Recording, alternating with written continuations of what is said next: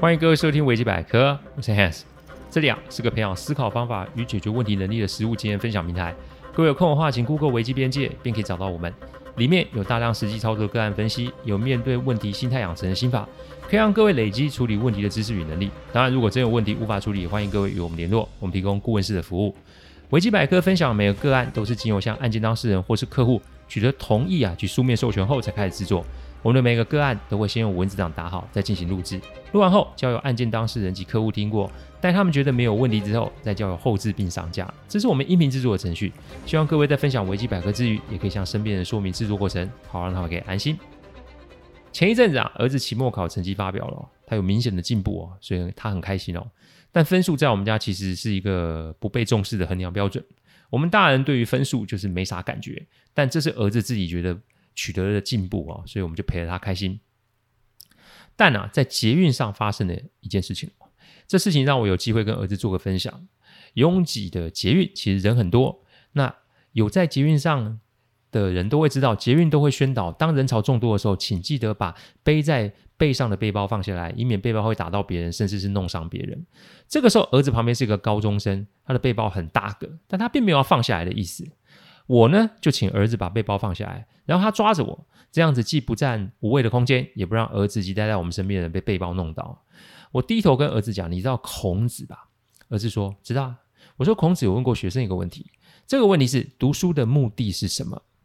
儿子讲了很多答案出来。我说：“啊，我讲一个版本让你参考一下哈。”他老人家认为读书是为了明事理。儿子问我什么叫明事理？今天呢，我就不给网络上的定义，我给了儿子我对于明事理的定义。所谓的明事理，是明白世上事物运行的原理。这个原理包括了人与人之间的关系、万事万物运作的方式、解决问题的步骤等。定义可以因个人而给出不同的答案。但如果你要问我哪些字可以做最精简的说明，我会选择所谓的明事理，就是知道什么事该做，什么事不该做，而且伴随着知道而做出选择，并且去执行。我再说一次，所谓的明事理，就是知道什么事该做，什么事不该做，而且伴随着知道而做出选择，并去且去执行。以现在我们所处的环境，我们正在人潮拥挤的捷运上，车厢也有广播，请大家要把背包放下。所以你现在把背包放下，就是一个明事理的表现。再来，我就说考试成绩进步，大家都很开心。但爸爸妈妈关心的不是这个，我们希望你可以知道，学习不只是只有考试可以代表一切。一个考上好学校的人，结果现在没有听从广播的内容，然后持续把背包背在背包上，造成他人不便，甚至是有受伤之余的时候，在爸爸妈妈的眼中，这就是一个没有学习到位的举动。我的确是有意讲给旁边这个高中生听，但是我不是要教育他或教训他，我只是希望透过这段话给他一些些感想。这个分享到此结束。学经历一直以来都是大家在找工作、找机会所要呈现出来的，这的确也是有必要性的。但是我要提醒大家，你一开始面试的可能是人资部门的主管或是用人单位的主管。如果你想要更上一层楼的时候，明事理这三个字对于各位就会有关键性的影响，因为上面的人最在乎的就是人情世故，再加一个分际拿捏。这个课本没教学校，课本没写学校没教。我要不是啊，最近在看《易经日讲》，我也不知道这里面会有这么一个典故啊。想想哦，从国小到大学，我都是被迫接受填鸭式教育哦。活到啊四十六岁的我，竟然可以用书中一段知识，还古文哦，来跟儿子分享念书的目的，想想都觉得自己有点文采哦。不过这是玩笑话，我想说的是，眼下的你就是最好的你，你很好，你很棒，你很有潜力。这不是鸡汤哦，这也不是什么废话，这是一个人生重要的认知，好与不好，只有你自己。知道你自己定义，我们可以以他人作为学习的对象，但是我们无需自卑与纠结。我每天早上都有在看《孙子兵法》，背完后，现在慢慢都可以对应上生活、工作上的事情，并且付诸实行。我必须讲，这个感觉很棒。但各位相信吗？我是一个从小到大学习都有障碍，而且名次是后面的人。大学考了两次，我以前也觉得自己很没用啊。但活到四十六岁，经历了将近二十年的创业时光，我知道我终于找到属于我自己的学习模式哦。每个人都是独一无二的存在，我们不用自卑，然后在外面装逼，我们也不用过分的自信，犯下大错。我们要实事求是，一步一步找出自己的道路，不要用世俗标准来压垮自己。还有一点，如果你的人生过得不顺，那是你自己的问题啊。所以，如果你有小孩，请尊重他们生而为人的权利，不要过分的要求，不要过分的控制。你自己都过得不怎么样，你又有什么资格去干涉他们的生命历程？身为父母的责任是保护他们，但不代表你可以帮他们安排所有事情。这一点请要记住。儿子的反应告诉了我们当时的选择是正确的，提醒各位真的要小心再小心。好，接着上集我们继续分享。前一集我讲的是身为一个成年人在面对 TikTok，我做了什么样的准备。今天这一集我要陪着儿子做准备，意思是怎么跟儿子一同准备看 TikTok。以下是我做了几个准备动作。第一个准备动作，问儿子对 TikTok 有什么想法。儿子学校的同学很多人带手机啊，当然也有人在看嘛。儿子在学校除了上课之外，其实老师根本就没有时间去观察底下学生互动如何，所以他在学校听到了多少，甚至是看到多少，我们无从确定。所以，与其不给看，与其不跟他讨论，倒不如我主动找儿子一起来研究 TikTok 是什么。在询问儿子以前，我其实在分类的部分就是专找做菜及运动类别的影片。其实说真的，我不觉得影片本身有什么问题啊，只是说不可免，大多数影片都是从中国来的。讲到这里，我跟大家分享一下关于中国台湾的事情哦。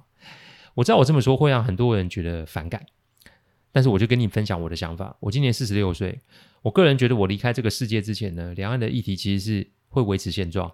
这个维持现状，有人认为是和平，有人认为是威胁。但从历史上来看，古今中外其实都是分久必合，合久必分，所以将来一定会有新的走向。所以是不是要逢中必反？是不是要台湾最好？这并没有一个肯定的答案。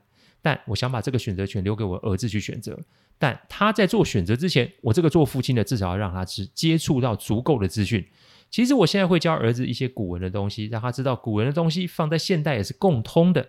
意思是台湾本土的东西很好，但如果可以学习到其他面向的东西，那他的认知就不会那么的受限。认知不受限，那他就可以去学习到更多，成长更多。说一句实在话，他应该自己要选择是去做什么人呢？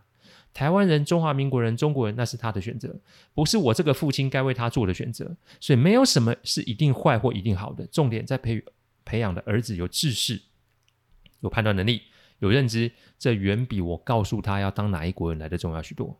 所以不带偏见、不带喜好，这样带着儿子去认识 TikTok，对我们来说是一个全新的尝试及开始。但我想早问早赢啊，省得以后跟儿子有争执。第二个准备动作，问儿子想在 TikTok 得到些什么。让他看看分类，每个分类都可以让他去看看影片，然后问他这里面想要得到些什么。任何的资源都会是个知识的来源，包含 Facebook、Twitter、Google、YouTube、TikTok 都是管道。他想得到什么，这个非常重要。我跟儿子说啊，我们当然可以想看什么就看什么，但我们一天二十四小时，如果可以学会安排自己的时间，那什么时间做什么事，对他来说就是一个不错的开始。做出选择，安排时间，增加取舍，得到知识，吸收内化，分享讨论，这个都是可以在接触 TikTok 及上述其他管道的过程中，他可以去学习到的东西。因此，这里面要花时间跟儿子讨论安排，并且陪着他去定出怎么看 TikTok 的时间安排表。第三个准备动作，陪着儿子开始探索 TikTok 的内容，什么时间在什么地方做什么事。这句话其实我在过往案例里面讲过非常多次了。所以在儿子安排好看的时间了之后，我们就是按表操课。固定的时间去看他想选择的频道，但这只是一个开始。我在第一百八十一集到一百八十三集有提到线上课程与实体课程的学习步骤，重点在于重点归纳及内化输出。所以每次我们看了什么，我们都会做好记录，而且都会列在清单里。我们要讨论是儿子在这影片里面学到些什么。只看影片打发时间也是个不错的感想，那学到了什么？如果学到东西，那将来他想要拿这个东西做什么样的发挥？这个儿子就得要来跟我说说他是怎么想的。当然，我们也不问闭门造句。我的工作其实会接触到各种领域的人哦，我会把儿子的意见跟他们分享。但如果可以，我也会带着儿子一同去跟他们讨论。这个过程将会大大增加他对知识学习的机动性哦。意思是，这不将是课堂上的单向输出，也不是我们父子俩的双向输出。他要学习的是将自己、我、他人共同的讨论。当然不会是简单的聊天，因为别人的问题，儿子也会做准备及回答，总是要为自己的论点负责嘛。一来一往的刺激会让儿子的思维得到极大的提升。有没有看到 TikTok 的意义不在于要不是要看还不要看，TikTok 的意义是让儿子学习判断它里面有什么是可以看的，有什么是不可以看的。一来一往会有非常大的差异哦。第四个准备动作。正面及负面的教材都做分享。我之前有说啦，所有的事情都有好有坏，所以在探索讨论的过程中，我们自然可以发现 TikTok 的好或不好。这个是可以上网去找相关的资料，再来是跟儿子讨论为什么会发生好及不好的案例。好的案例会带来什么样影响？坏的案例会带来什么样的影响？思考上的训练跟行销包装不太一样，意思是好的、坏的都要检视，该保持的、该改进的都要列出来，绝对不是只说好的而不说坏的，或是只攻击坏的而不讲好的，没有绝对的好与坏，但会有一定的思维方式来选择适用适合使用 TikTok 的方法。以上啊，就是我跟儿子一起做准备的事情，但这不会很快结束，这个会一直持续的进行，直到可能他成年吧。打破二元论，这就是一条新的路，并且找到更多的可能性。